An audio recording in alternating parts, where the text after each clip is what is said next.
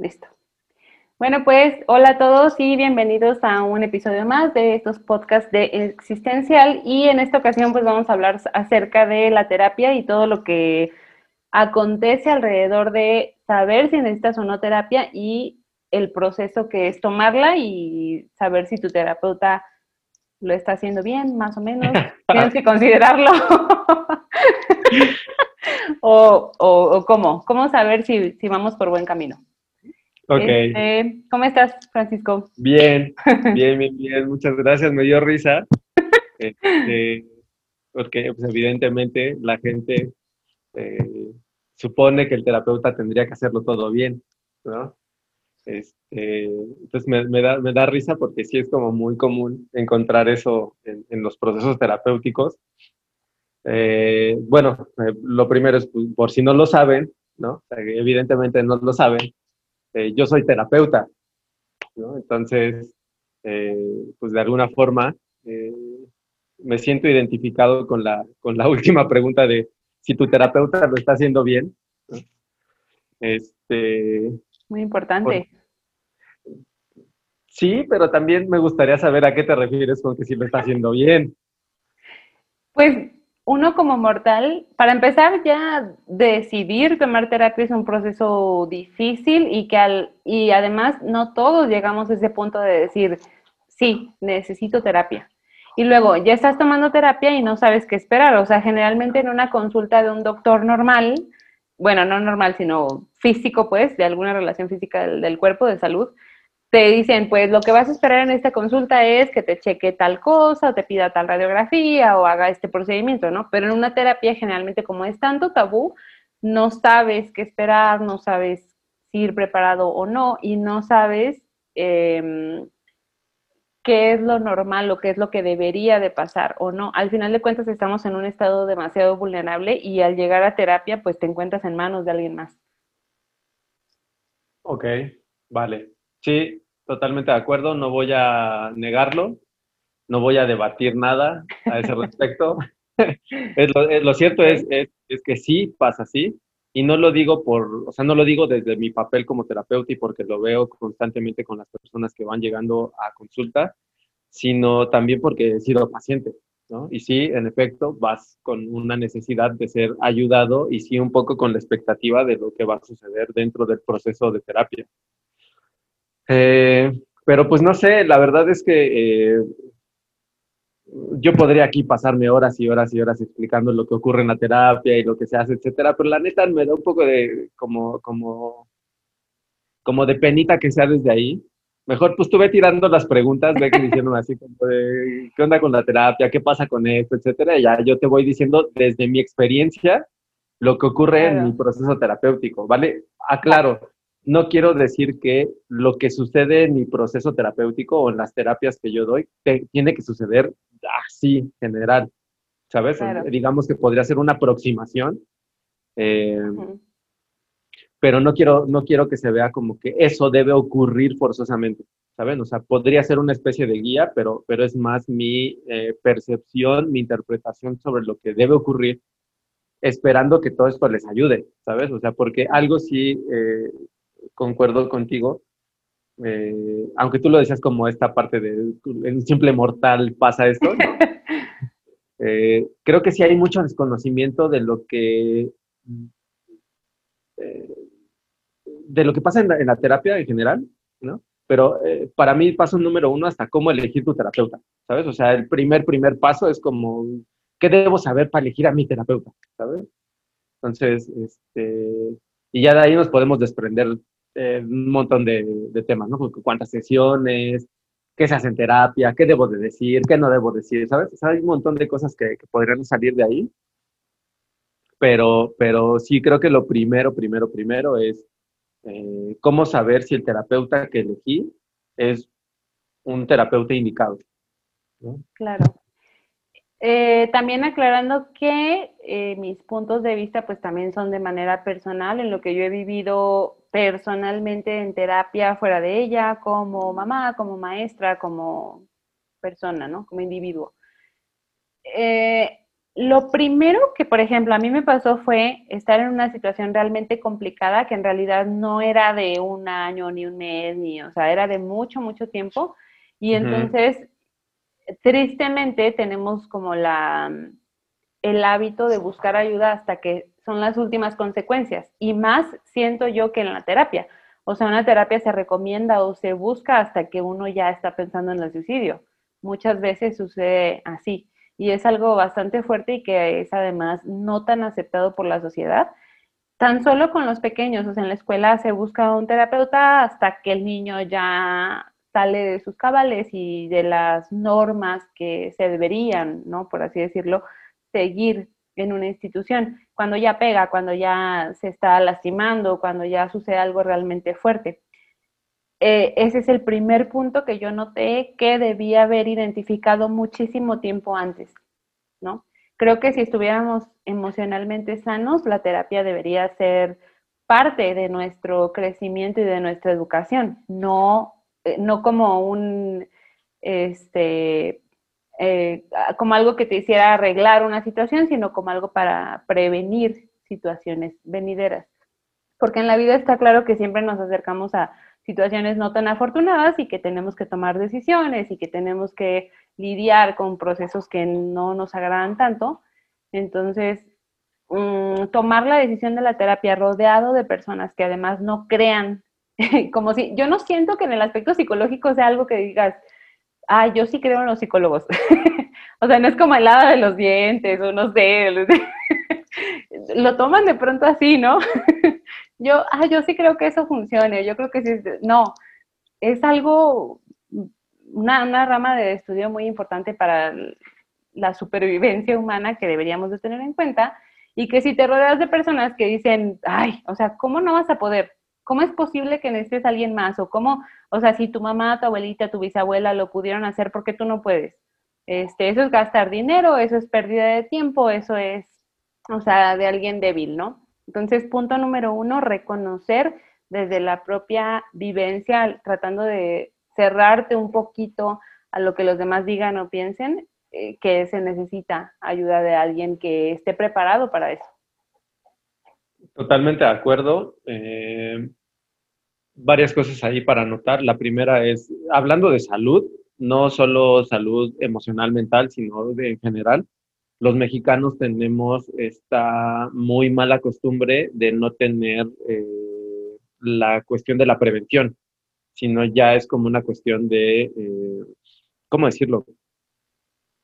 Más pegada a la parte de arreglar, ¿no? O sea, ya, ya no, no es una cuestión preventiva, sino ya vas al médico cuando ya te sientes de verdad muy mal, o vas a terapia cuando ya de verdad ya no sabes qué hacer, ¿no? O cuando estás en situaciones pues muy fuertes o, que te llevan al límite, entonces ahí es cuando ya acudes.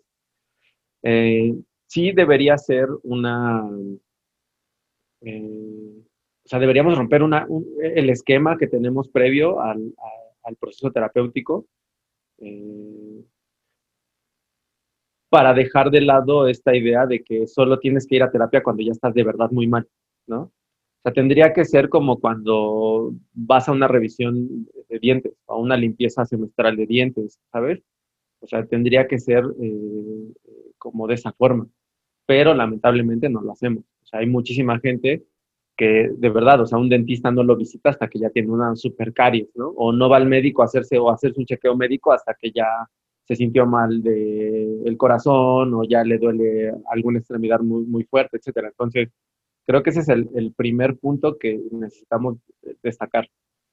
Necesitamos entender que la terapia puede ser también preventiva, ¿no? Y que necesitamos romper este esquema de que la salud eh, no tenemos que cuidarla hasta que ya está en un punto muy extremo. Y eso ocurre igual con la salud mental. Eh, varias brechas que romper acá eh, y mencionas algunas. Eh, generalmente las personas piensan que la terapia no sirve. no los culpo, creo que sí, creo que pasa, solo que pasan ciertos aspectos o con ciertas personas o con ciertos terapeutas. Y creo que por eso es importante saber elegir a un terapeuta para no tener o no quedarte con esta idea de que la terapia es mala o que todos los terapeutas son malos, o sea, para no generalizar, porque generalmente eso es lo que nos ocurre, vamos a un proceso de terapia y es malo, y es como de, ah, no, todos los psicólogos ya son súper chafos, ¿no? Entonces, creo que eso es importante eh, tener en mente. Mi idea sobre eso es lo siguiente. Independientemente de la corriente que maneje, independientemente de si te lo recomendaron, si te dijeron, oye, este tipo es súper buenísimo y te ayuda un montón, etcétera, investigalo un poco, ¿sabes? O sea, en dónde estudió, qué tipo de preparación tiene, qué tipo de terapia ejerce, ¿sabes? O sea, como chicar un poquito de sus credenciales. Uno, eso es el paso uno. Pero también creo que es importante que una vez que acudas a terapia, y eso es algo que yo hago personalmente con mis pacientes o con mis consultantes, es, les digo, mira, te dijeron sobre mí y está padrísimo, qué bueno. Tengo estos estudios, ¿no? Los puedes checar en tal lado. Pero independientemente de eso, quiero que tú puedas distinguir cómo te sientes estando conmigo, compartiendo las cosas que me estás compartiendo el día de hoy. Si te sentiste comprendida, escuchada, escuchado, eh, entendido, si sentiste que te puso atención, si no, etcétera, porque todo eso apoya muchísimo lo que va a estar sucediendo durante todo el proceso terapéutico. Entonces, independientemente de que te lo hayan recomendado, de que sea el super gurú de la terapia, etcétera, creo que el punto focal en tu proceso es saber que al momento de compartirle algo a tu terapeuta, puedas distinguir si estás cómoda, cómodo, si te sientes escuchado, escuchada, comprendida, atendida, ¿vale? O sea, creo que, creo que ese es un punto muy importante que casi nadie tiene en cuenta y pues obviamente se los digo para que ahora que ustedes busquen terapia, pues lo tengan muy presente y aunque te hayan súper recomendado al terapeuta súper bueno y que de alguna manera te dijeron que te iba a súper ayudar y te iba a resolver todo, si tú te sentiste incómoda contándote, contándole lo que le contaste, si te sentiste mal por lo, por lo que dijo, si te sentiste enjuiciado, enjuiciada, pues es como un, mm, mejor no, mejor busco a alguien más, ¿sabes? Eh, y creo que eso podría ayudar muchísimo para poder eh, empezar a tener un, procesos terapéuticos más eficaces o, o mejores procesos terapéuticos. Sí, a mí no sé, o sea, una, me gustaría comenzar a como desmenuzar el tema desde el hecho de identificar cuáles fueron eh, las situaciones que tuvieron que pasar, al menos en, mí personalmente, para que yo decidiera llegar a esto, ¿no? Porque recomendaciones teníamos, eh, yo soy maestra, trabajo en una escuela, entonces afortunadamente estoy en un círculo en el que se preocupan por la estabilidad emocional y nos damos cuenta por bastantes eh, tipos de comportamientos y, eh, no sé, trabajar con alguien más, convivir con niños, con los papás, ese, ese tipo de establecer estas relaciones de manera sana. Cuando un proceso emocional no está bien dirigido, se nota, pero no todas las personas estamos en este, en este momento, ¿no? En el que alguien más lo puede identificar porque está como ocupado de eso. Entonces, siento yo que uno de los primeros pasos que me ayudó a mí fue darme cuenta que estaba hablando de un tema en particular que a mí me lastimaba demasiado constantemente con todas las personas que me relacionaba. O sea, no había otro tema para mí, eh, no importaba con quién estuviera. Entonces ahí para mí eso fue un foco rojo de estoy constantemente hablando de esto y llorando por esto mucho tiempo de mi vida, demasiado tiempo de mi vida. Creo un, un, segundo paso sería em, el hecho de decir, esta situación de mi vida me roba la estabilidad porque ya he faltado al trabajo, por ejemplo, o ya he dejado de comer por esta situación, o ya he dejado de participar en actividades que antes hacía. Incluso no solamente actividades extra como, no sé, salir a caminar o tomar el café con la amiga o algo así, sino actividades básicas como levantarme temprano, tener las ganas de meterme a bañar, arreglarme y salir a mi trabajo. O sea, cosas como esas se vuelven insoportables. O sea, es como nada te interesa, nada te mueve más que el hecho de que esta situación está rondando por tu cerebro todo el tiempo, 24 horas al día y además eh, dormir no es fácil, em, despertar no es fácil, una vez que duermes ya no quieres despertar, una vez que despiertas ya no quieres dormir, o sea, se vuelve un ciclo bastante pesado biológicamente para, un ser humano. Y eh, de acuerdo al, no sé, al momento de la situación en la que te encuentres, mantienes todas tus expectativas o tus ilusiones en que alguien o algo va a venir a arreglarlo mágicamente.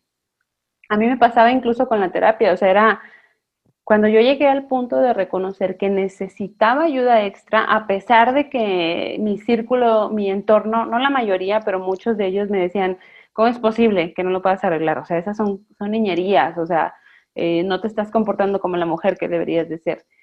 Eh, aunado a la culpa que uno de por sí ya siente, es como eh, ya decir, ok, ya decidí tomar terapia, entonces no pasa nada, yo voy a seguir resistiendo porque seguramente cuando empiece a ir a terapia esto se va a arreglar. O sea, esto, pero ya voy a ir a terapia. O sea, tener ese colchón de decir, pero ya voy a ir y creer que eso mágicamente lo va a arreglar, ¿no? Como comentabas de, pues me tiene que adivinar la mente y me tiene que solucionar el problema y me tiene...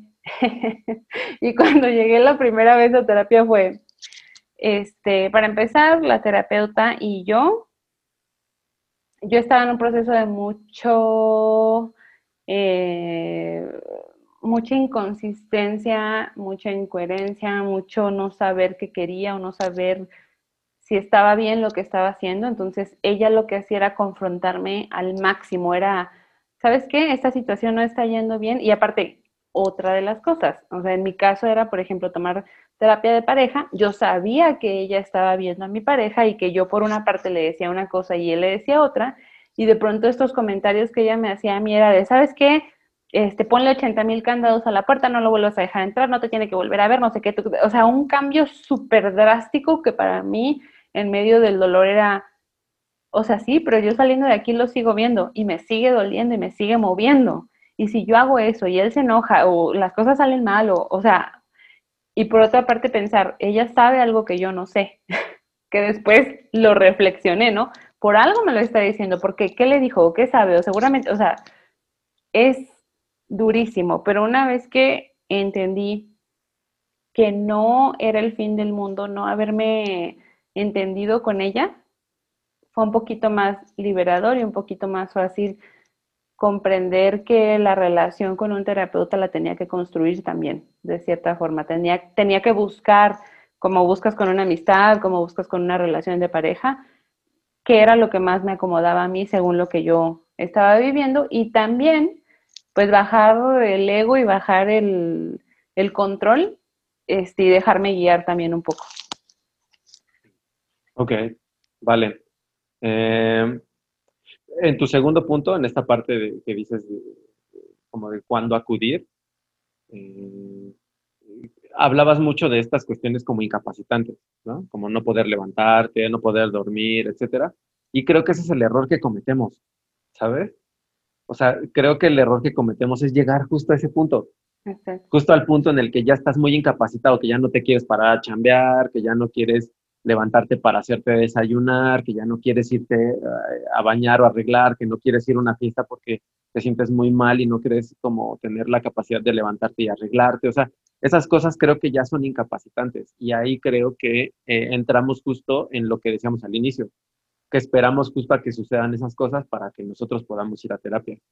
Mi idea de cuándo ir a terapia es eh, dos cosas. La primera es que creo que uno sabe cuando no están bien las cosas. ¿Sabes? O sea, tú eres, tú eres capaz de distinguir cuando las cosas no están bien en tu vida, ¿sabes? El tema que sea. Número uno. Y dos, eh, creo que haciéndole caso a eso, en el momento en el que tú dices, como que esto no marcha bien, como que esto no anda bien, es bueno tomarte como el tiempo como para decir, creo que necesito ayuda, creo que necesito el apoyo de alguien más. Eh, ¿Para qué? Para explorarlo, para analizarlo, para tener una perspectiva diferente, para ver si hay un entendimiento diferente, para ver si la otra persona eh, eh, lo puede ver de una, de una manera distinta a la mía, ¿no? Pero creo que el error que cometemos es caer justo hasta ese nivel ¿no? En el que ya no te quieres levantar, en el que todo te aflojera, en el que te sientes muy mal emocionalmente y creo que no debería pasar. Pero es difícil distinguirlo. Es muy complicado distinguirlo cuando estamos en una situación y aparte venimos como de una crianza en la que pues nunca se ha tomado terapia, nunca se le ha tomado, nunca se le ha prestado la importancia a los sentimientos porque pues son boberías o son de personas débiles. Mm, es difícil distinguirlo y aparte pues uno se confía, siento que los amigos y los, o sea, ¿cuántas veces no has platicado de una situación personal que te sucede y, y, encuentras un consuelo momentáneo en la amiga o el amigo que te dice, no, pues claro, o sea, obviamente tú tienes la razón y, y esta persona se está pasando y entonces sí te entiendo perfectamente y, y, y te sirve como de confort porque aparentemente siempre tienes la razón y enfrentarte también, o sea, una de las cosas por las que también creo que uno no va tan seguido a terapia es porque no te quieres enfrentar a que te digan, ok, sí, ¿y tu parte? O sea, probablemente aceptaste cosas, ¿no? Pero ¿y tu parte? Entonces, mm, es difícil comprender, eh, como saber distinguir el momento, pero no es imposible. Entonces. Eh, fíjate, ahí me llama la atención algo. Eh, ¿por, qué, ¿Por qué a ti se te hizo difícil distinguir cuándo? Porque pasó mucho tiempo, porque no tenía, ahora que lo veo desde afuera, claro que reconozco todos esos puntos que no estaban bien, que no estaban claros, que yo solamente estaba dejando que las cosas pasaran como se supone que tenían que pasar, o sea, que fluyeran de alguna forma. Pero ahora eh, siento que me he construido a mí misma y ese es otro de los puntos importantes. O sea, si una persona no está clara en los valores, en las creencias, en, en lo que quiere de sí misma, difícilmente puede poner límites, ¿no? Porque deja solamente que la marea te vaya llevando y llevando y llevando y las, los demás eligen y toman decisiones y peor aún si estás con alguien desde una edad muy pequeña, pues crees que, hay, que así son o te dejas llevar porque confías en la gente. Entonces creo que hasta que de pronto llega como un golpe muy, muy fuerte y que ya tu estabilidad emocional no es tan buena o reconoces que no es lo adecuada, es cuando, bueno, al menos en mi caso fue como creo, creo. Y aún así, aún llegando a terapia, yo llegué con otra intención. No llegué con la intención de decir, este, algo no está bien, algo de mi parte y de la parte de esta persona no está bien. Llegué con la intención de, ¿me puedes arreglar por favor para que él se dé cuenta que yo estoy, que ya estoy arreglada? O sea, fue así. Creo que aún llegando a terapia uno no llega o no siempre llega tan sanamente. no por aceptar que en esta terapia quiere decir que tengas tan claro a qué, por qué estás ahí.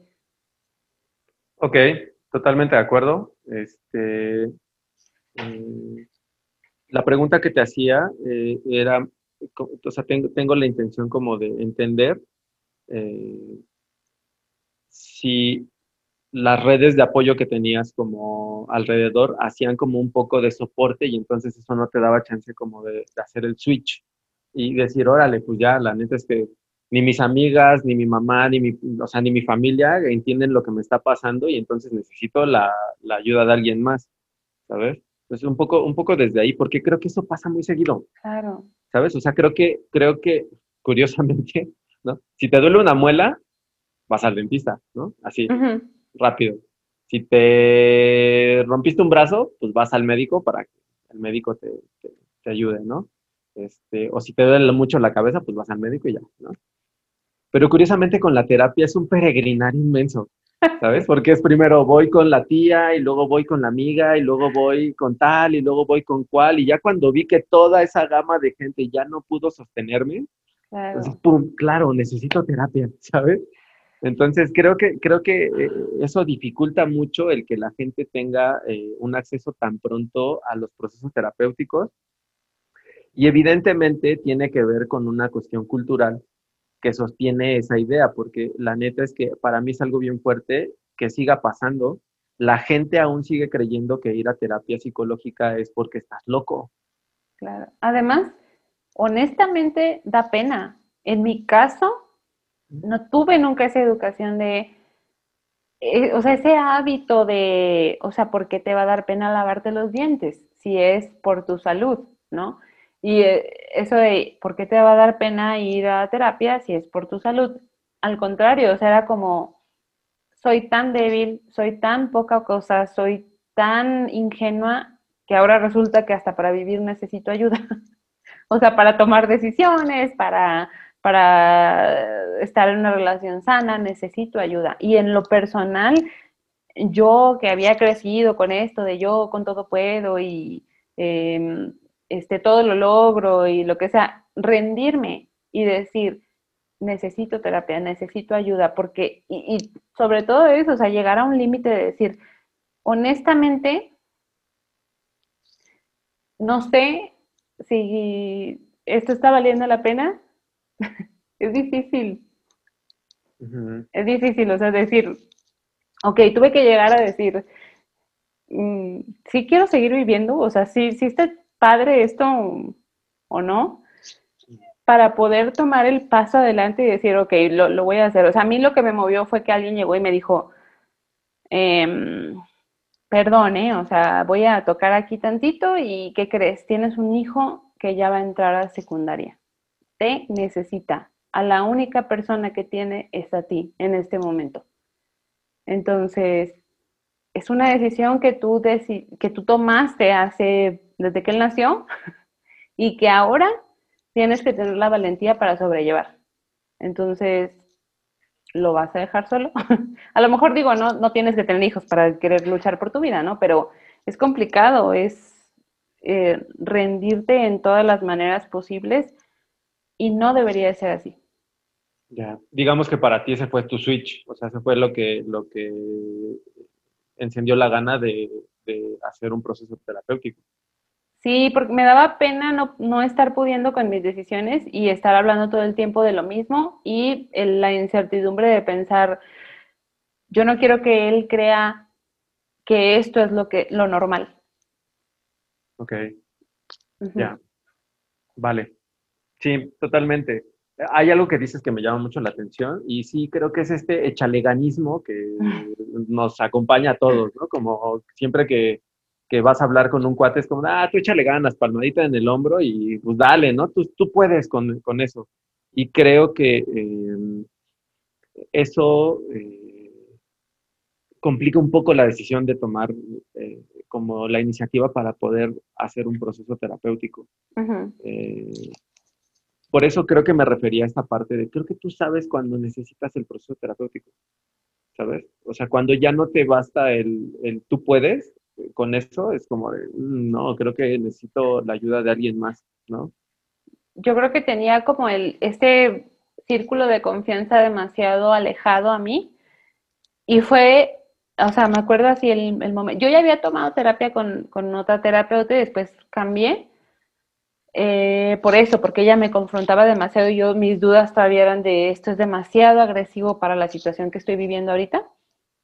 Y entonces cuando unas amigas deciden tomar, creo que no sé si fue un curso, un diplomado, algo así, una sesión, eh, a partir de ahí ellas deciden entrar a terapia y una de ellas así como que, porque ni siquiera me lo exigían o ni siquiera me lo planteaban, no era como, me apoyaban, no, no hacían como esta carga en, sí, estás muy mal, o sea, obviamente tú eres la víctima, no, no hacían nunca eso, pero estaban ahí, o sea, era como, si necesitas algo, por favor no dejes de comer, no dejes de levantarte, no dejes de ir al trabajo porque sabemos que la situación está fuerte, ¿no? Pero no dejes de luchar, aquí estamos. Y lo único que más me sirvió de su parte fue, ¿qué crees? Empecé a ir a terapia y me siento un poco mejor. No es magia, pero me siento un poco mejor y siento que estoy guiada un de una manera más correcta, de una manera no solo correcta, sino más fácil, sin toda esta odisea que es pasar por todo el convencerte a ti misma que requieres terapia y que no te importe la voz de los demás que te dicen que, ay, qué débil eres y eh, dejar de poner pretextos de no tengo dinero, no puedo, no tengo tiempo. Entonces, ahí fue el, ok, personas en quienes yo confío están tomando terapia y aún así si tú estás en un proceso en el que ninguno de, nadie de tu círculo te apoya y nadie de tu círculo ha ido a terapia, no importa. Puede ser la primera persona que lo haga. Ya, pero digamos que para ti el empujón fue que personas de tu confianza dijeran, oye, ir a terapia está chido, ¿no? O sea, me gusta porque me está dando una perspectiva diferente de lo que he estado viviendo y que tú sabes perfectamente. Ajá. Y creo que eso pasa mucho con actualmente, ¿sabes? O sea, creo que, creo que eso es algo que, ocurre mucho, ¿sabes? Eh, que, las personas piden consejo de, un terapeuta, ¿no? Como es como, quiero que me digas si puedo ir a terapia con un terapeuta que tú conozcas, ¿sabes? Y de ahí mi recomendación, que independientemente de que te lo recomienden, pues por lo menos te des el chance de saber cuando estás con esa persona si, te, si estás cómoda, si, si, si te sientes bien estando con él, contándole todo lo que le tengas que contar. Entonces, esa es como una recomendación como súper básica, ¿sabes? Eh, otra cosa que quería decir para no regresarnos es, eh, dijiste algo que me, que me, llamó mucho la atención, ¿no? Y es referente como a la idea que la gente tiene sobre, sobre los terapeutas, ¿no? Como yo voy a ir a terapia para que él me arregle mi situación, ¿sabes? Como, es que él es terapeuta, él debería saber cómo arreglar esto. Y digamos que sí, digamos que sí hay una experiencia sobre ello, ¿no? Eh, eh, aquí, oh, me cuesta mucho trabajo porque tendría que meterme en diferentes eh, perspectivas terapéuticas, que no quiero, la verdad, porque son un montón y cada una maneja como, como, como diferentes sus procesos. Creo que podría ser como, como chido que habláramos esto en otro, en otro podcast, ¿no? en, otro, en otra ocasión, para que ustedes vayan distinguiendo más o menos y que eso les dé guía de, decir, ah, fíjate, este, esta, esta perspectiva me ayuda o me ayudaría en este tema, esta perspectiva en este otro, y así, ¿sabes? eh, pero lo cierto es que eh, aunque el terapeuta tenga muchas herramientas y mucho conocimiento sobre lo que te está ocurriendo o lo que te puede ocurrir, creo que un error en terapia es que el terapeuta se aventure a decirte lo que debes hacer. ¿Sabes? Eso es un error fuertísimo en terapeutas. Y generalmente los terapeutas inexpertos hacen mucho eso. Aparte, bueno, yo creo que no solo inexpertos, porque mira, tan solo en la educación pasa.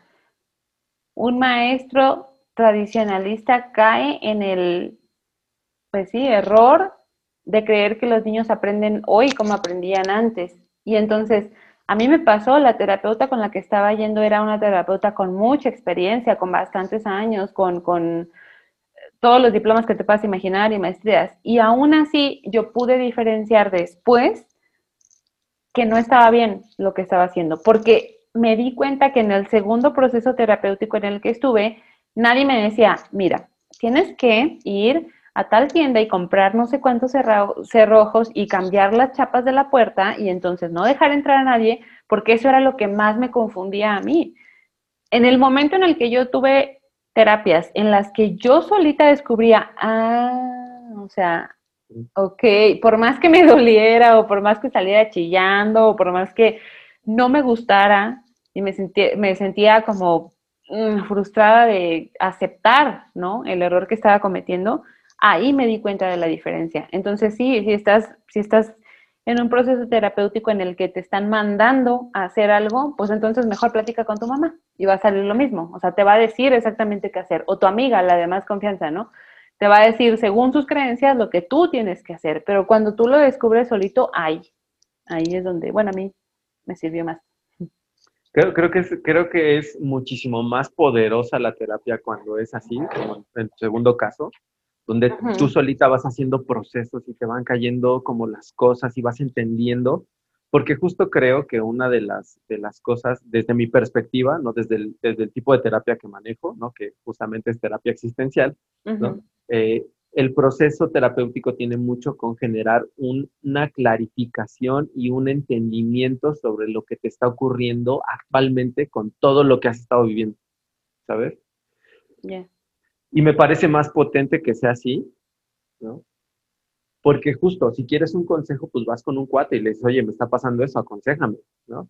Que justo es, eso es un punto en contra que tengo con, algunos coaches.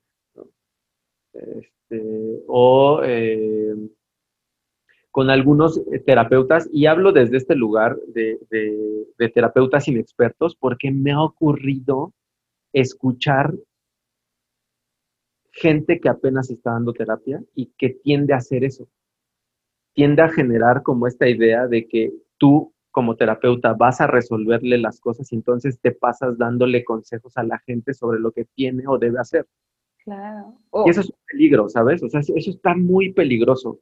Recuerdo eh, un cuento de Ernesto Spinelli, un terapeuta existencial eh, inglés, que hablaba sobre eh, una familia, una, pareja recién casada, tuvieron a su primer hijo, el hijo nace mal, ¿no? Y le piden o empiezan a pedir mucha eh, ayuda a expertos, ¿no? Como para que le ayuden a vivir al niño. Y todos le decían, tu hijo va a tener tres meses de vida, nada más. Y tu hijo va a tener tres meses de vida. Y así iban con uno y con otro y con otro y con otro y con otro. Llegaron con un último médico y les dijo, mira, te voy a decir exactamente lo mismo que te han dicho todos los médicos porque es cierto. Tu bebé solo tiene unos meses de vida. No hay nada más que hacer. Pero conozco a alguien que te puede ayudar. ¿Quieres el dato? Y los papás, claro, evidentemente sí, dámelo, porque pues, yo quiero que mi hijo viva, ¿sabes? Les da el dato, van a ver a esta persona, que evidentemente no era médico, era una especie de brujo. El brujo les dice, ok, sé lo que tiene tu hijo, yo lo puedo curar, va a vivir más que tres meses, podría decirte que va a vivir muchos años, pero hay una consecuencia y esa consecuencia no la puedes saber. ¿Aún así quieres que cure a tu hijo? Y los papás, claro, ¿por qué no? Pues si va a vivir mi hijo, por supuesto que sí.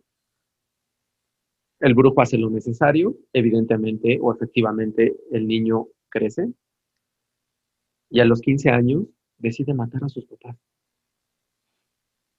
¿sabes? Eso es a lo que se puede arriesgar un terapeuta al aconsejar a alguien. Y es bien peligroso, porque te voy a decir algo, la neta, la neta, la neta, estamos investidos de un poder bien enorme, bien, bien grande. Tenemos mucho poder hacia con las otras personas porque las otras personas creen que tenemos ese poder. Y entonces dar consejos por eso es súper peligroso porque le estás diciendo a la otra persona qué es lo mejor que puede hacer desde tu óptica. Y eso es muy malo, ¿sabes? Y creo que por eso eh, me refiero más a los, a los terapeutas como con poca experiencia porque tienden a hacer eso, ¿sabes?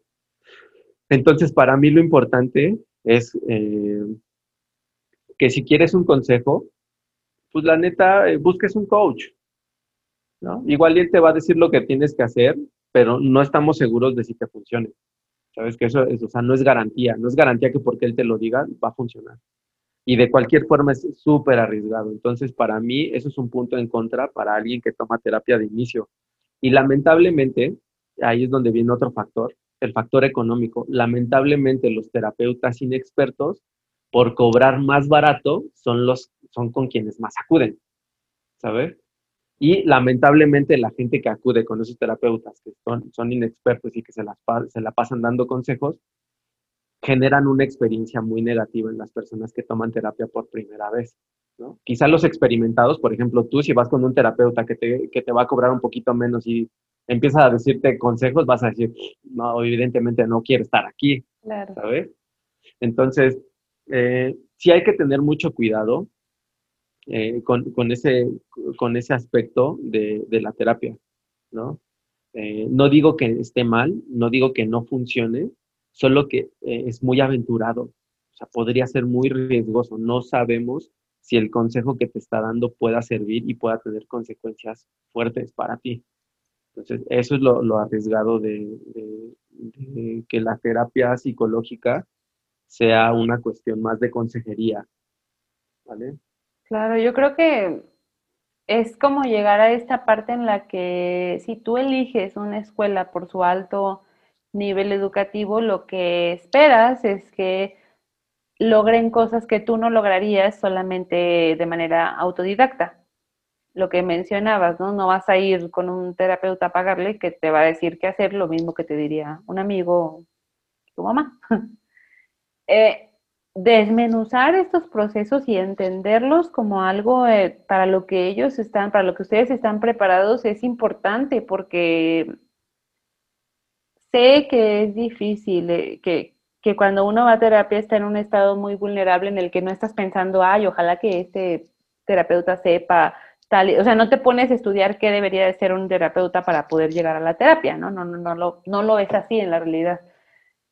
Pero exige, yo creo que en la exigencia está la base del crecimiento de todos, tanto de los terapeutas, que es importante que asuman la responsabilidad que tienen y que no nada más lo vean como una, pues por encimita le doy la terapia y se me hace súper fácil tener el poder y eh, decirle a la gente lo que yo creo bajo mis conceptos que debe de hacer, a tengo una responsabilidad ética y moral de apegarme a lo que yo estudié y a los procesos cognitivos y conductuales de las personas en los que ellos eh, están viviendo este proceso a partir de lo que yo les estoy guiando para que puedan solucionar de una manera eh, individual. O sea, no es tan fácil como voy y pago y que me den una receta médica. Lo que también me pasaba mucho a mí era esto de, pues mira, yo nada más vengo así de rapidito para que me des el punto número uno, punto número dos y punto número tres. y que ya con eso yo me puedo ir a mi casita y lo esté repasando de aquí a que te vuelva a ver, porque no funciona así.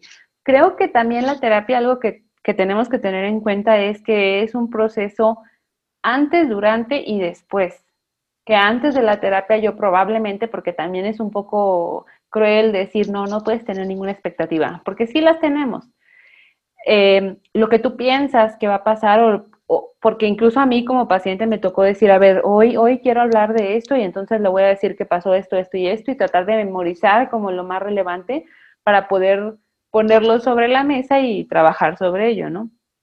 Durante la terapia pasan cosas que muchas veces el desenlace viene cuando sales, ¿no? Me tocó muchas veces que me decían, es que eh, me tienes que contar lo que pasó, o sea, si lloraste o no lloraste, o qué pasó fuera del el consultorio.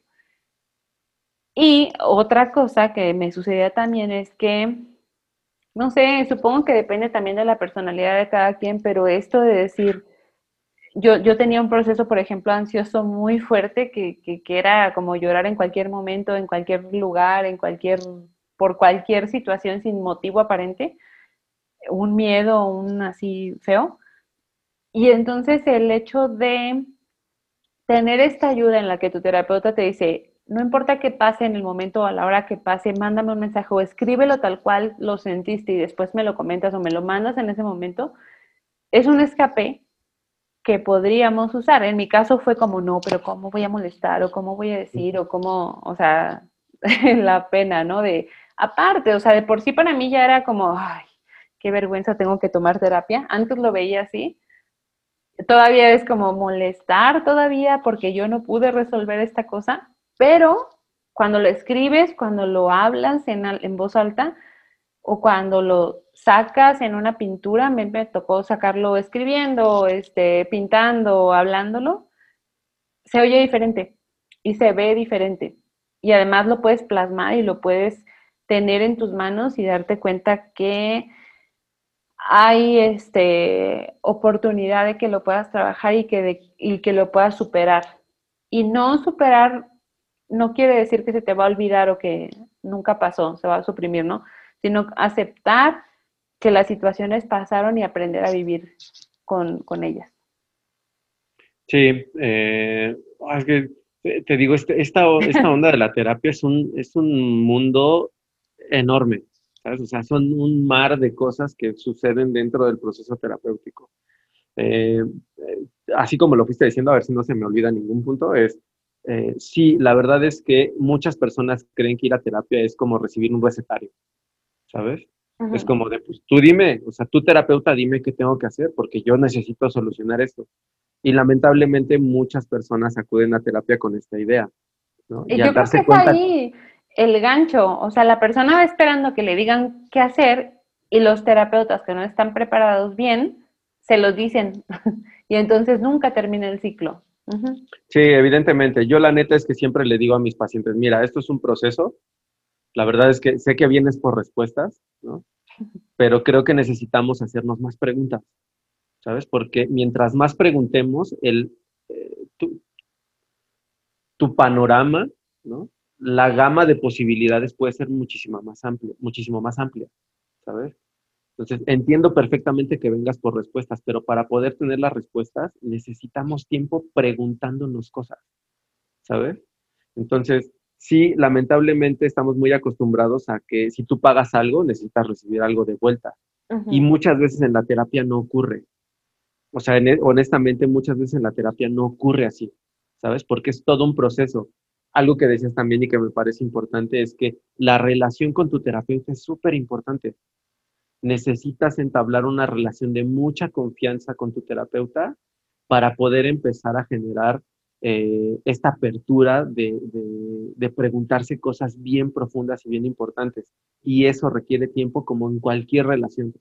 O sea, tú no llegas y le cuentas las cosas de manera eh, tan abierta a una persona que tienes un día de conocerla versus una persona que tienes 10 años de conocerla o 3 años de conocerla o un año de conocerla evidentemente hay una diferencia y eso pasa en la terapia, ¿no? y no tiene que ver con que siempre te tiene que dar la razón. o sea, es una, es una relación de, ok, voy a aguantar que me digas mis verdades. Porque eso, o sea, he sabido de muchos casos donde la gente, ay no, es que, o sea, no congeniamos. ¿Por qué no congeniaron? Porque él cree que yo estoy mal y que yo, y es ahí, o sea, el, punto es que si no te da chance, ahora también, por ejemplo, cuando yo empecé la terapia, yo no iba con ninguna expectativa de, ah, pues seguramente van a ser tres o van a ser dos o... No, tampoco, siento que eso tampoco lo tenemos claro en más o menos cuánto es el tiempo. Ya, sí, la verdad es que em, es complicado, insistiré en esto, dependerá mucho del enfoque terapéutico, ¿no? Eh, hablando, por ejemplo, de un enfoque así rapidísimo, enfoque sistémico, ¿no? Que es un tipo de enfoque terapia, te dice que en cinco sesiones tú ya, ¿no? O sea, ya, ya estás del otro lado, ¿no? Y digo, ok, pues bueno, el terapeuta se aventura a eso. No sé si se logre, la verdad no lo, no lo, no lo sé. Eh, pero esa es la, la eh, pues un poco como la, la, gana del terapeuta, ¿sabes? Como de que tú salgas rápido de lo que tienes. Eh, podría hablarte de mi enfoque, ¿no? Que es un enfoque muy abierto, que es un enfoque donde he tenido consultantes de cuatro años de terapia continua, ¿sabes? O sea, el más largo que he tenido son cuatro años. O sea, un, un, consultante de cada semana durante cuatro años en terapia. ¿Y qué tan sano es Seguir justo, teniendo. Justo, mira, ese, es creo que un punto que mucha, mucha gente ve en contra, porque dice, no, es que generas dependencia a la terapia y después ya no puedes hacer nada tú solo porque todo se lo tienes que consultar al terapeuta, etcétera. ¿Por qué razón yo permito que mis procesos sean tan largos?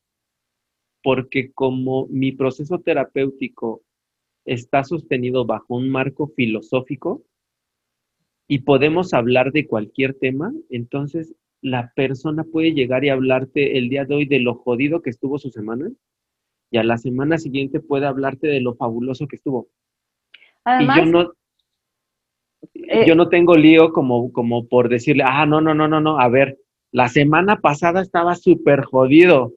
Háblame de eso, ¿sabes? Que es mucho lo que pasa en procesos terapéuticos de, de estos breves, ¿sabes? Como que se enfocan mucho en lo malo. Y también creo que es justo una forma mala o errada de pensar la terapia, porque justo muchas veces pasa que mis, mis pacientes me dicen, es que pues mi semana estuvo bien, no sé de qué hablarte.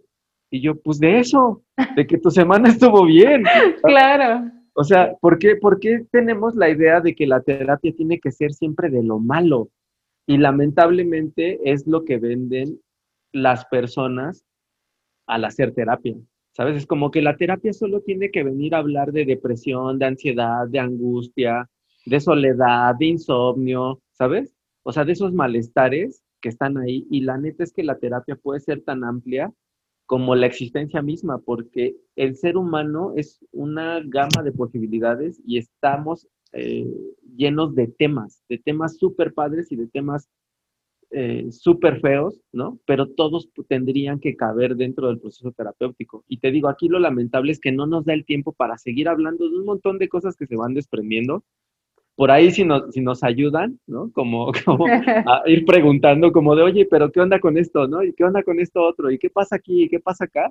Para que, para que podamos ir abordando los temas, porque te digo, el, el, el tema de la terapia es un tema súper amplio porque hay muchas cosas desconocidas y hay muchas cosas que necesitamos, que necesitamos aterrizar para que la gente sepa y la gente empiece a entender un poquito más sobre este proceso y que le vaya perdiendo el miedo, porque creo que muchas veces justo entran desde ahí, ¿no? Desde, desde un miedo. La verdad es que a mí me ha pasado muchas veces que llegan a terapia por primera vez y me dicen, es que tengo, o sea, estoy muy ansioso, tengo mucho miedo porque no sé qué va a pasar. ¿no? Y yo, tranquila, tranquilo, no pasa nada, tú solo cuéntame eh, por qué vienes, o sea, cuál es la razón que te trae acá, O sea, tú veme contando cosas y yo te voy preguntando cosas y de ahí vamos haciendo una charla súper padre en donde seguramente encontraremos muchas respuestas que te van a ayudar a entender lo que te está pasando, ¿sabes? aunque no sea mi intención principal, ¿sabes? O sea, mi intención principal no es darle respuestas a las personas, pero justo con las preguntas que se van haciendo van cayendo respuestas y justo pasa lo que te pasó a ti, como de, ah, fíjate, eso no me había dado cuenta, o, ah, eso nunca me lo había preguntado, qué raro, ¿sabes? Entonces, esa es una, esa es una labor de un terapeuta, ¿sabes? Generar las condiciones necesarias para que la persona que tiene enfrente reflexione sobre su ser y estar en el mundo. ¿Sabes? Eso es lo más, lo más importante. Uno no, o sea, ¿qué sería de la existencia si uno abrazara las cosas padres que pasan? Si uno llevara a terapia también el cómo lidio con tanta felicidad. O sea, cómo lidio con, con con todo lo que tengo y cómo lo puedo compartir de una manera sana, porque también compartir y tener y ser feliz es complicado a veces. Em, también por ahí viene la culpa de, este, pues es que no puedo ser feliz porque aquí a mi alrededor no son muy felices, que digamos. Y, y si lo aprendiéramos a ver al revés, a la manera de, pues claro, necesito estar bien para que, para ayudar a mi entorno también estar un poquito mejor, sería creo que más, más productivo. Em, sí, creo que desde reconocer el hecho de que la terapia es importante, no solamente en los momentos en los que es más duro vivir, porque siempre hay. Em, evaluar de alguna forma eh, qué clase de terapia estás tomando o cómo te sientes con tu terapeuta eh, y que tienes el poder de decir, de, resistir y decir, sigo necesitando la terapia, pero esta no es para mí o esta persona no, no siento que esté siendo productivo. No estoy reflexionando lo suficiente, solamente estoy actuando conforme a la receta que me está dando, los, mandatos que me está dando, pero no lo estoy reflexionando yo. Y eh, aceptar que, como mencionas, es un proceso que depende de cada persona como qué tan largo puede ser. Y esta dependencia de la que hablabas, a mí también me daba miedo. A mí también, o sea, yo cuando el, primer, la primera vez que fui a terapia fue casi, casi pensar, en el momento en que yo pongo un pie en el consultorio, estoy tan mal, tan vulnerable, tan perdida, que seguramente este va a ser otro yo. O sea, seguramente no voy a poder salir de aquí sin otra ayuda, ¿no? Y entonces vienen los miedos y el ahora que me voy a hacer adicta y qué voy a necesitar para poder salir del otro hoyo en el que seguramente me metí, porque cuando uno llega a terapia tampoco es como que confíe mucho en uno mismo. O sea, es como, me estoy metiendo en quién sabe qué. Eh, pero si estás con un terapeuta que realmente esté haciendo el trabajo que necesita hacer y que además esté como en un nivel en el que tú también te encuentras para poder recibir esa ayuda, porque el terapeuta pues puede estar muy preparado, pero a lo mejor tú estás en otra cosa en la que a lo mejor o no aceptas ayuda o exiges la receta mágica, puede ser que ni te des cuenta. A mí me pasó también el hecho de, ah, no, pues según yo ya había terminado mi proceso terapéutico y todo muy bien, y yo ya decidí, y con la conciencia de saber que no es magia y no das un pie afuera del consultorio y todo se soluciona, sabes que tienes que seguir lidiando con las situaciones cotidianas de la vida, pero de una manera más íntegra y más saludable, ¿no? Y siempre me quedaba a mí el miedo de el día que no pueda, o sea, ¿qué voy a hacer? ¿No? O qué tal que tomo una decisión que a mi terapeuta no le parezca tan inteligente. Entonces, regresé y fue como, no, mira, o sea, no estoy aquí porque estoy dudando, nada más te estoy contando. y cuando mi terapeuta me dijo, o sea, regresaste nada más para preguntarme si estaba bien lo que habías decidido o no estaba bien, sácate, no te quiero ver aquí, ya, bye. O sea, también llegar a ese punto es, ok, está bien, yo nada más quería ser tu amiga. Pero eso, o sea, darte confiar. Pero también, si me hubiera topado con otro terapeuta que me hubiera dicho, no, es que sí estás muy mal, mana. O sea, ¿sabes qué? Quédate cinco años más acá y entonces este, te voy a recomendar esta, esta otra terapia alternativa y es de bastante cuidado, de mucho cuidado, pero confía en que em, si estás avanzando, por más lento que sea, es bueno. Sí, totalmente. Y te digo, es que ah, es un mundo inmenso, ¿no? Ahí abres otro tema, ¿no? De justo eh, como muchos terapeutas, pues nada más están por la lana, ¿no? O sea, ni siquiera por ayudar a, la, a, su consultante o a su paciente, ¿no? O a su cliente. Entonces, te digo, el mundo de la terapia es un mundo inmenso, inmenso, inmenso, inmenso, es muy grande y creo que, creo que podría servir mucho que, que habláramos mucho de estas cosas, ¿no? Este, igual si nos apoyan con dudas, ¿no? Sobre, sobre lo que les ha, o nos cuentan sus experiencias sobre lo que les ha estado pasando en la terapia, si sienten que eso que hizo su terapeuta estuvo incorrecto, etcétera. Creo que, creo que nos ayudaría mucho para ir como metiendo hilo sobre, sobre todo este mundillo de la terapia, porque es bien interesante y es bien amplio, ¿sabes? O sea, súper amplio. Retomando un poquito lo que decías, eh, a mí en algunas ocasiones me, han llegado eh, personas eh, a decirme, eh, mi terapeuta me dijo que yo era tal cual y así, yo, wow, ¿no? Este, que es algo bien peligroso, ¿no? Te digo, y, y es peligroso porque tenemos un poder bien grande sobre la gente. Pero, ¿sabes? Muchas personas llegan y me dicen, es que em, vengo contigo porque mi terapeuta anterior este, ya no sentía avance. Y en ese momento, mi primer pregunta, si mi pregunta de entrada es, ¿y ya lo platicaste con tu terapeuta? Y las personas es, eh, no, lo tenía que platicar y yo, pues sí, ¿sabes? O sea, es algo importante, o sea, es algo importante que le tienes que decir a tu terapeuta porque es tu sentir dentro del proceso de terapia, ¿sabes? O sea, es como tu, ¿cómo decirlo? Es tienes toda la capacidad de decirle a tu terapeuta cuando no te está funcionando la terapia. Además, también seamos como, pues, honestos, o sea, justos. O sea, claro, eh, una persona que se prepara para, para, dar una terapia o asistir a personas en situaciones complicadas de la vida o de lo que sea, tiene su poder moral en voy a hacer las cosas bien, ¿no? Voy a trabajar en esto, me voy a seguir preparando, voy a tener conciencia de que cada que alguien me manda un mensaje de que hoy sí pudo, mañana no pudo, eh, está en este proceso como ansioso, sí, está bien poner límites, pero también entender como más o menos por qué lo está haciendo, ¿no?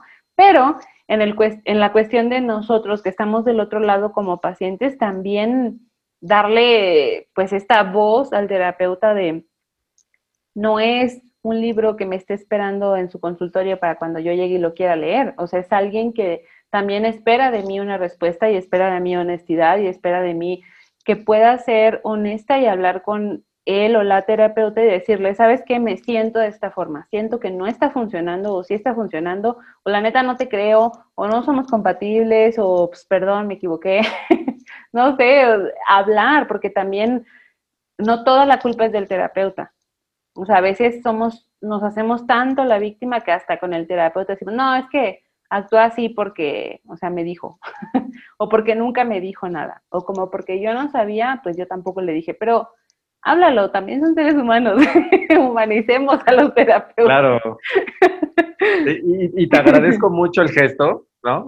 muchas, muchas gracias por darnos ese chance, porque justo por eso me reía al inicio, ¿no? O sea, de cuando decías, vamos a hablar de si tu terapeuta lo está haciendo bien, ¿sabes? Entonces, justo, justo eso es, es el punto al que quería llegar, ¿no? Tu terapeuta es un ser humano igual que tú, ¿no? Sí preparado en ciertos aspectos, pero no es un adivino, ¿sabes? Y la neta es que mucha gente va a terapia intentando eh, vestirnos como de adivinos, ¿sabes? Como, como de brujos, como de, él tiene que saber, ¿no? Es como, como si tú llegaras a terapia, ¿cómo estás? Pues tú dime, ¿no? Como de, ¿sabes? ¿Qué onda? ¿Cómo, ¿Cómo adivino eso? Entonces creo que por eso se vale que tú puedas reclamarle a tu terapeuta cuando no te estás sintiendo comprendido, cuando no sientes que la terapia avanza, cuando sientes que se estancaron, cuando sientes que eh, no salen de un mismo tema, ¿sabes?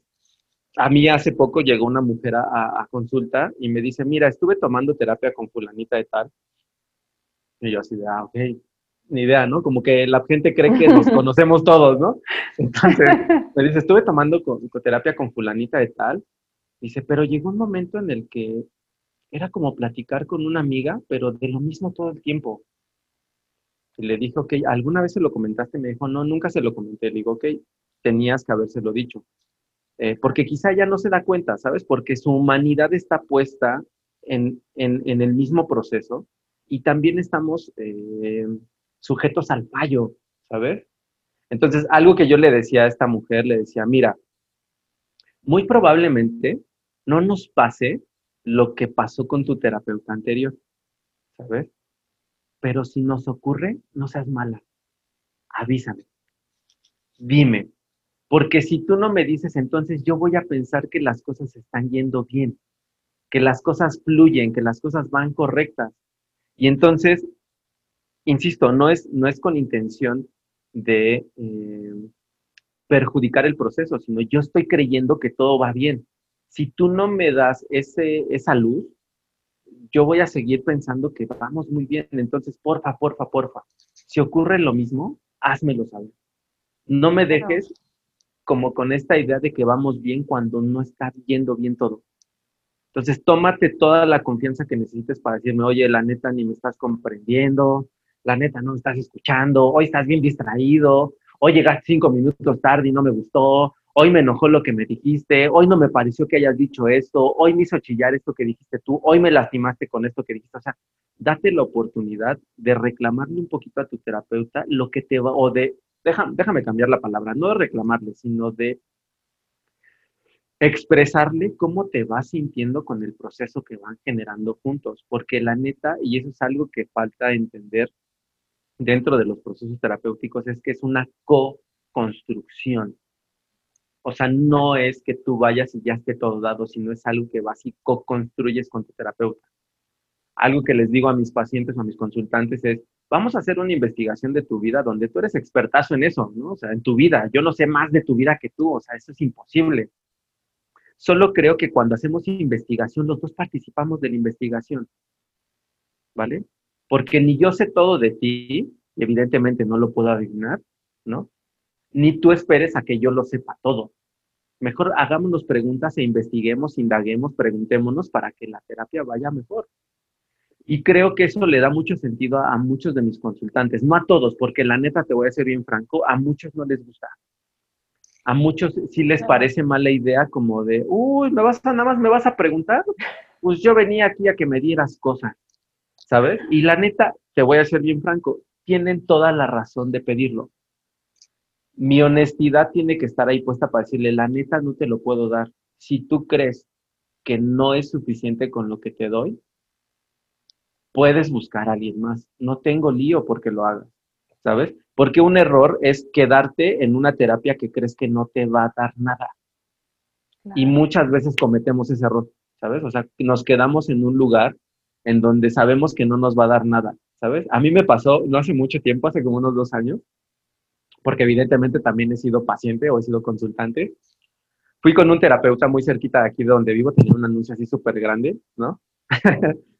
y llamé y fue así como de, oye, pues mira, quiero sacar una cita, pero porfa, ¿no? Dime qué corriente manejas, dónde te preparaste, un poco como lo que les decía de recomendación. Ya me dijo, ah, mira, me preparé acá, ¿no? Estudié en esta escuela psicoanalítica. Y dije, órale, psicoanálisis, va, nunca había hecho psicoanálisis en mi vida.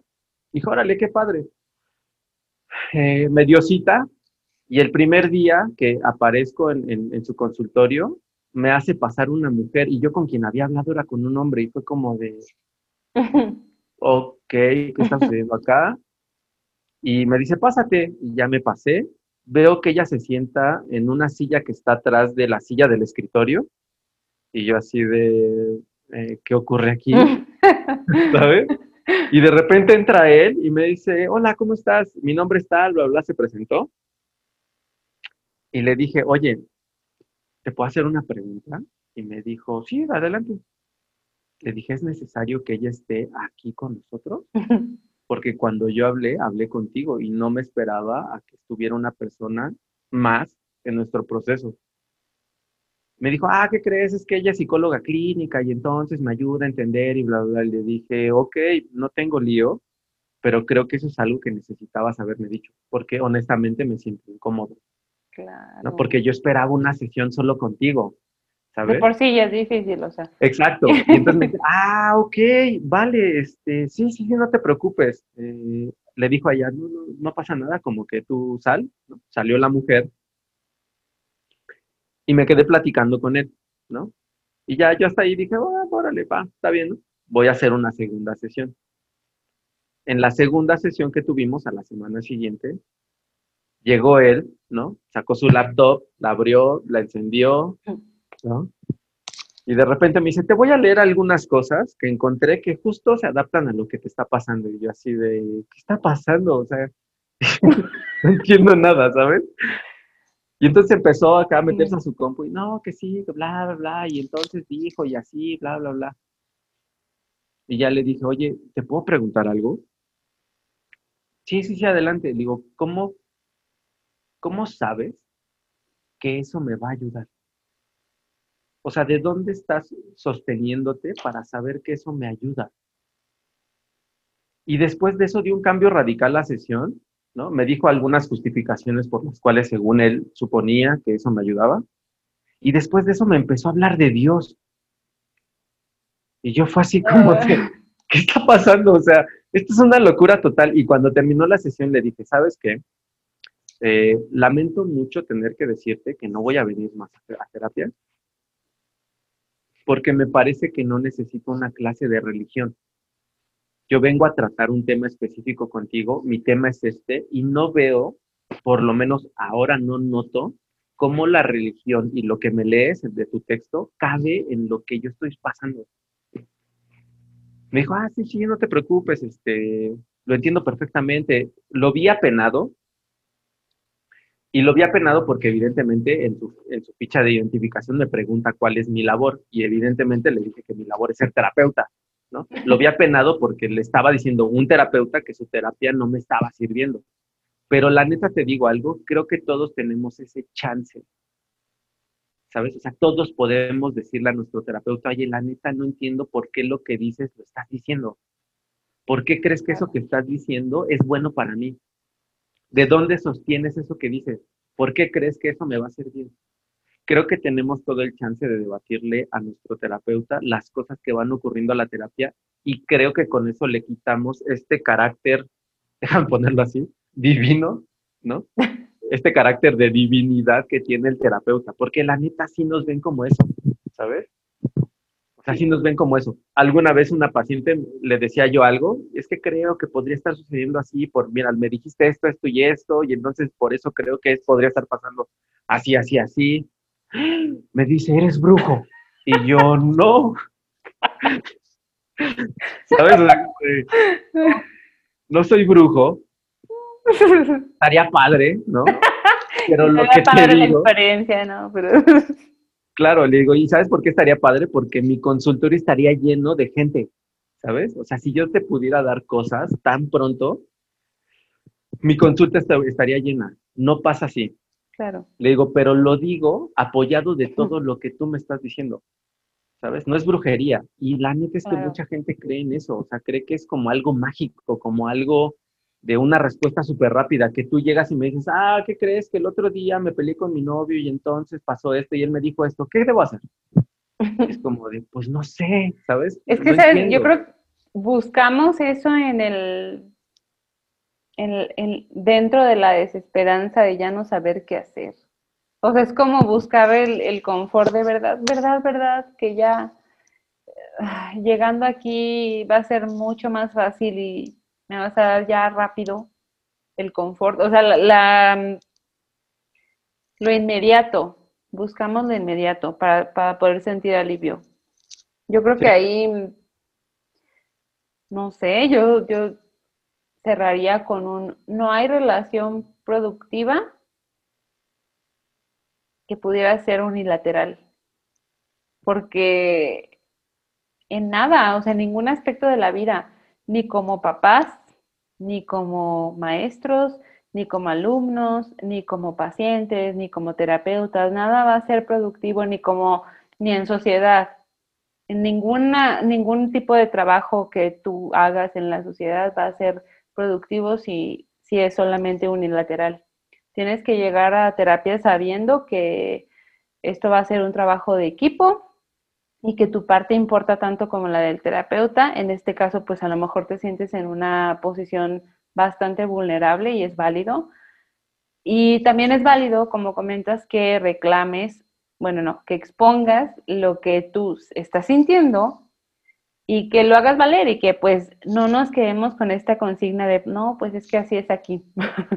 nos pasa mucho en, en, todo, o sea, en la educación, en los, con los médicos, con con cualquier persona que te relacionas, incluso en tus relaciones personales, pues es que así es mi novio, así es mi amiga, así es el doctor. Veo tantos casos de personas que dicen, no, pues, o sea, si no, si no me pongo a comparar cómo atendieron a mi amiga en otra clínica, no me doy cuenta de que lo que yo, lo que están haciendo conmigo no está bien, me está doliendo, me están lastimando, me están cobrando de más, me están em, dando servicios de menos. O sea, es lo mismo. En una terapia es un trabajo bastante importante el hacerlo en equipo. Totalmente de acuerdo.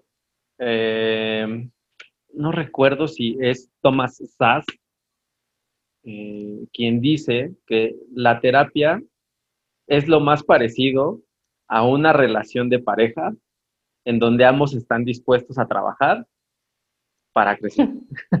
¿Sabes? no, que mira, pero espera. pero aquí a uno de los dos sí le están pagando. Entonces. No te lo discuto. La neta sé que eso es eh, un tema que a muchas personas les pesa. ¿Sabes? O sea, el hecho de sentir esa diferencia cuando un terapeuta y un consultante llegan a un nivel de intimidad tan fuerte, tan grande, que se empieza a ver esta relación tan chida, ¿no? Como, como tan fluida, donde pueden hablar todo, donde se pueden decir todo, donde se pueden reír, donde pueden llorar, donde pueden enojarse, etcétera. Justo en ese momento comienza a haber una sensación de parte del consultante en donde ya hay una disparidad. Es como, pues, pues si me llevo tan chido, ¿por qué me cobra? ¿Sabes? Pero ¿sabes? que es que, mira, he pasado por varios procesos terapéuticos y individuales en equipo, que si el diplomado, que si el ajá, y luego sí, claro, no falta que, que, resulten relaciones externas al trabajo o al diplomado, por ejemplo, en las que a mí me causaba bastante conflicto decir, pues estamos conviviendo, pero pues yo normalmente con mis amigas sí hablo de todo, de lo bueno, de lo malo, de lo más o menos, de lo que pienso, así, ¿no? Pero en este caso a mí, no sé, personalmente se me hace, el, el trabajo de alguien se me hace demasiado respetable como para yo estar dándome el lujo de platicar con alguien que sé que es terapeuta y, andarle como preguntando ahí cosas de más, ¿no? No con esta alevosía de déjame tomar terapia por abajo del agua, sino pues hablar normal, pero no saber cuáles son los límites. Error, ¿por qué no? pues porque hay quienes sí se lo toman muy a pecho, hay quienes sí, o sea, me ha pasado con dentistas, ¿no? De, somos amigos y es como, ay, no, es que, ¿qué crees? Que eh, utilicé, no sé, tal cosa y no me sirvió mucho. Y luego, luego, ah, pues te lo diría, pero como no estamos en consulta, o sea, es como, estamos platicando normal. ¿No? Entonces, a mí me causa mucho conflicto que alguien me pueda llegar a decir, te estás pasando, o sea, esto ya es trabajo, porque lo respeto demasiado, pero no, no, no ubico los, los límites, no sé. Ya, me gusta algo que dices, es muy bonito, eh, y es la parte en la que justo tendría que pasar así en terapia, ¿sabes? Como podría platicar con mi terapeuta de lo que pienso, de lo que siento, de lo que creo, de lo que me pasó, de lo que creo de él, de lo que creo de mí, de lo que creo de la vida, de lo que creo de lo que me pasa, ¿sabes? O sea, tendría que ser así. El detalle es que muchas veces creemos que ir a terapia es solo hablar de lo jodido, de lo feo, de lo gacho de la vida. Y no, no tiene que ser necesariamente así.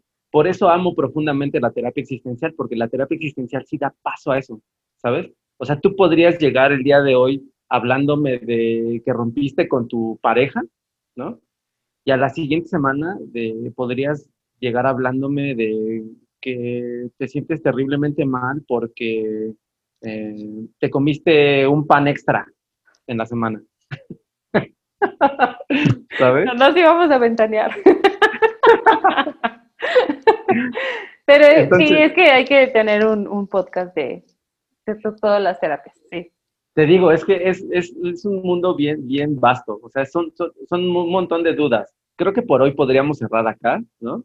Este, por favor, ayúdenos ahí aclarando un poquito como las dudas que tienen y váyanos, váyanos eh, comentando, vayan haciendo ahí como, como comentarios. Eh, eh, evidentemente para la gente de YouTube, ¿no? Que, va a estar ahí comentando, comenten, ¿no? Sobre, sobre qué, qué, les gustaría escuchar.